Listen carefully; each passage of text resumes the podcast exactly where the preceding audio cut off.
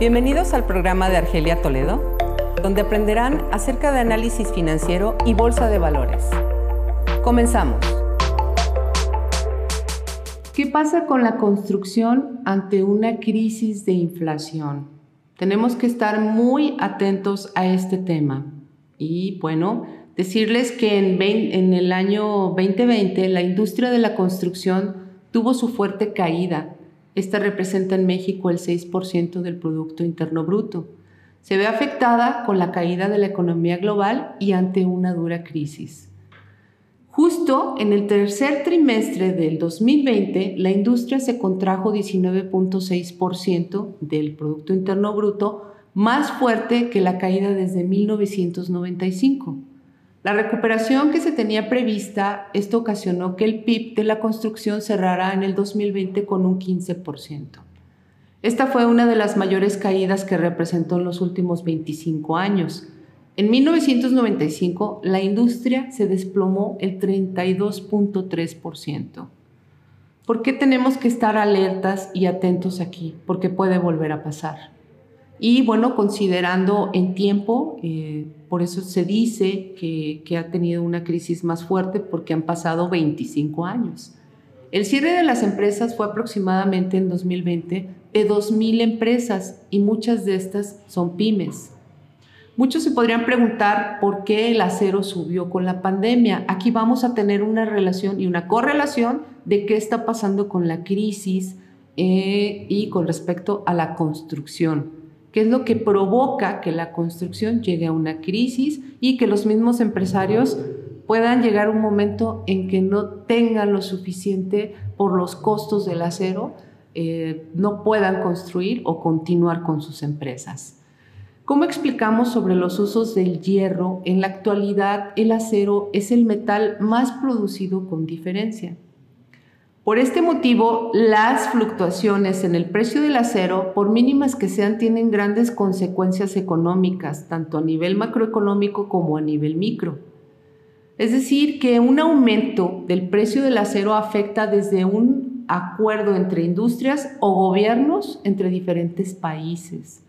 Una planta de producción de automóviles de una marca de un país en territorio de otro país, por ejemplo, ahora entendemos y comprendemos qué es lo que está pasando con la industria automotriz. Hasta las políticas de un gobierno determinado en su país o las decisiones individuales de los consumidores, como cómo beneficiar una industria determinada. La metalúrgica o la automovilística, por ejemplo, o de encantarse por no comprar un coche por su precio. En el caso del acero, la afectación de sus oscilaciones de precio tiene unas implicaciones mucho más generalizadas que las de otras materias primas, ya que se usa en todo el mundo y lo encontramos en todas partes. En un, en un cuchillo de mesa, en un tornillo, en una barandilla, en un coche, en un avión, en un edificio. Aquí es donde podemos alcanzar y tener eh, una mejor visión del por qué también la economía ha caído tan fuerte y por qué ha caído pues todo esto. La subida del precio del acero los últimos meses no tiene un único motivo, sino que se trata de un encarecimiento por múltiples factores que se entiende mejor si analizamos su importancia en el mercado global. El acero es una de las aleaciones mezcla de metales más innovadoras y flexibles, utilizadas en el sector de la construcción, el transporte, tanto tierra, mar o aire, las infraestructuras, el hogar, la investigación, etc. No se puede entender el desarrollo de los siglos XIX, XX y XXI sin este metal que además, como, como explicamos en el post dedicado a ello, se puede utilizar y reciclar fácilmente, por lo que se amolda a los requisitos de sostenibilidad que, nos, mm, que, nos, que no tenemos que exigir para los años venideros. El uso generalizado de este metal resulta de añadir entre 1 y un 2% de carbono al hierro y un 10% de cromo si se trata de acero inoxidable. Radica sobre todo en su dureza, resistencia a las, a las fracturas y a la corrosión, además de su coste relativamente bajo. No hay sector que no use acero. El acero no siempre ha sido un material tan popular. Los primeros usos documentados se remontan eh, a los 4.000 años atrás. Eh, en lo que, bueno, en Anatolia, que actualmente es Turquía. Pero la industria del acero, indicadora del desarrollo económico de los países en la actualidad, no se considera que empezó hasta la segunda mitad del siglo XIX. Esta se encabezó por el Reino Unido. Y pues bueno, si ustedes han visto algo de la historia, pues aquellos gigantes de la industria, quien lo inició fue Carnegie. Y pues bueno, esto se representaba la mitad de la producción eh, de Arabia mundial, en el 40% del acero y proveía un 40% de esta producción a los Estados Unidos, y que lo usó, entre otros, para construir sus primeros eh, imponentes rascacielos enormes, puentes, y transatlánticos gigantescos. Uno de los visionarios del uso del acero en Estados Unidos pues fue Andrew Carnegie. Este, vean por favor, esa historia está buenísima que se convirtió en uno de los personajes clave en la rápida industrialización del país y contribuía a su hegemonía comercial y militar actual y pues sobre todo él la, eh, pudo convertir en uno se pudo convertir en uno de los hombres más ricos del mundo.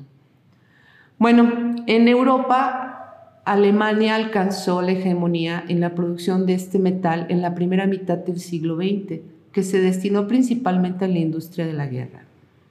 ¿Desde dónde se usa el acero? Eh, y la construcción, vaya. En la actualidad, los países que más acero producen son China, la India, Japón, Estados Unidos, Rusia, Corea del Sur, Alemania, Turquía, Brasil e Irán.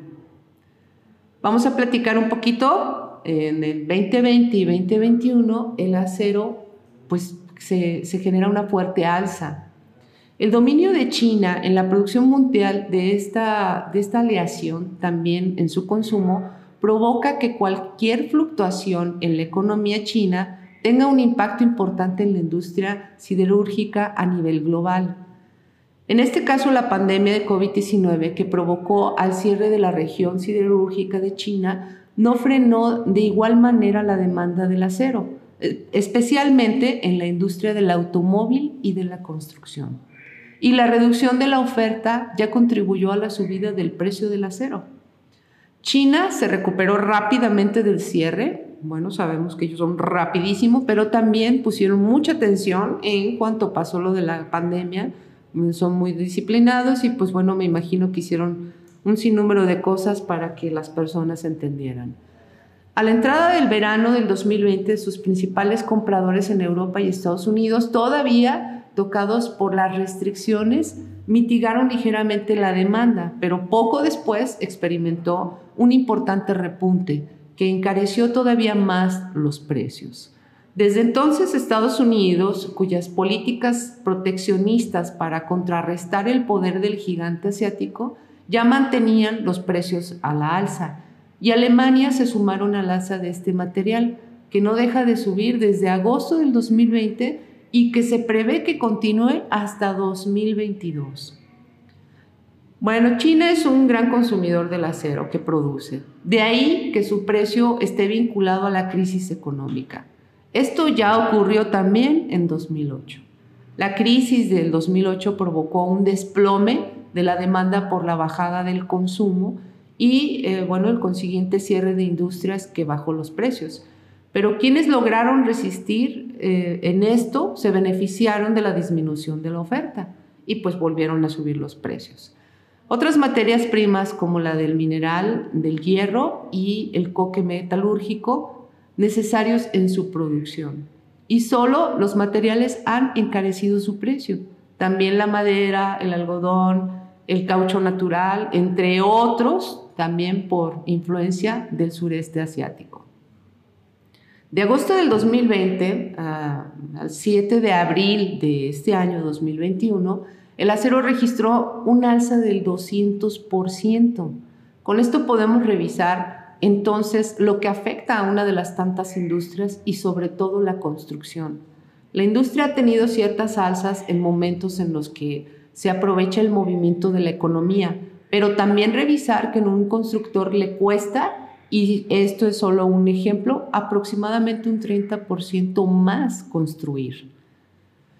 Otro de los análisis que hemos visto, lo que está pasando con la inflación y al parecer muchos países prevén siga subiendo, esto sin embargo, eh, pues estamos todos a la expectativa de que baje de nuevo el precio del acero, entre otros, y darnos cuenta cómo todo conecta y se ve, se vuelve una cadena que a nivel económico esperamos que los países puedan equilibrar y ajustar las operaciones que tuvieron que realizar sobre todo después de una pandemia. Pero bueno, al parecer la pandemia todavía no termina y pues bueno, pues em, por temporada alta en invierno pues se prevén muchos más casos, ¿no? Con un cierto control ya con las vacunas, etcétera. Esto provoca ahora que pues que haya que siga habiendo un efecto. En todos los países, este indicador de la construcción es muy, muy importante. Es uno de los motores más importantes de la economía de cada país, un generador de empleo bastante fuerte, servicios, materiales, consumo, etcétera, etcétera, etcétera. Todo lo que, todo lo que conecta a la construcción. Hay que estar muy pendientes en los precios del acero, petróleo, materias primas y sobre todo lo que pase con esta cadena de suministros porque esto es lo que está provocando una fuerte inflación. Entonces, por eso se prevé que el acero, entre otras materias primas y otros metales, siga subiendo después del 2021. Ah, bueno, a mí me gustaría darles un consejo a todos aquellos constructores que quieren seguir desarrollando y pues bueno, que sabemos que esto provoca pues tener más empleos y mover la economía si tienen la oportunidad de que nos sentemos a platicar, con todo gusto nos sentamos a platicar para ver cuáles son las mejores opciones. Podemos revisar CKDs, que son apoyos para, construcción, y ustedes puedan seguir desarrollando. Eh, sentémonos a platicar porque sí hay opciones. Una de las opciones pues es esa, que tengan sobre todo ese recurso para poder seguir desarrollando. De nuevo, quiero darle las gracias por este tema sugerido. Espero se me haya dado a entender y pues bueno, ya saben, quiero verlos en el siguiente podcast. Inversiones con Argelia Toledo. Sígueme para aprender acerca del mercado financiero y capitalizarlo a tu favor.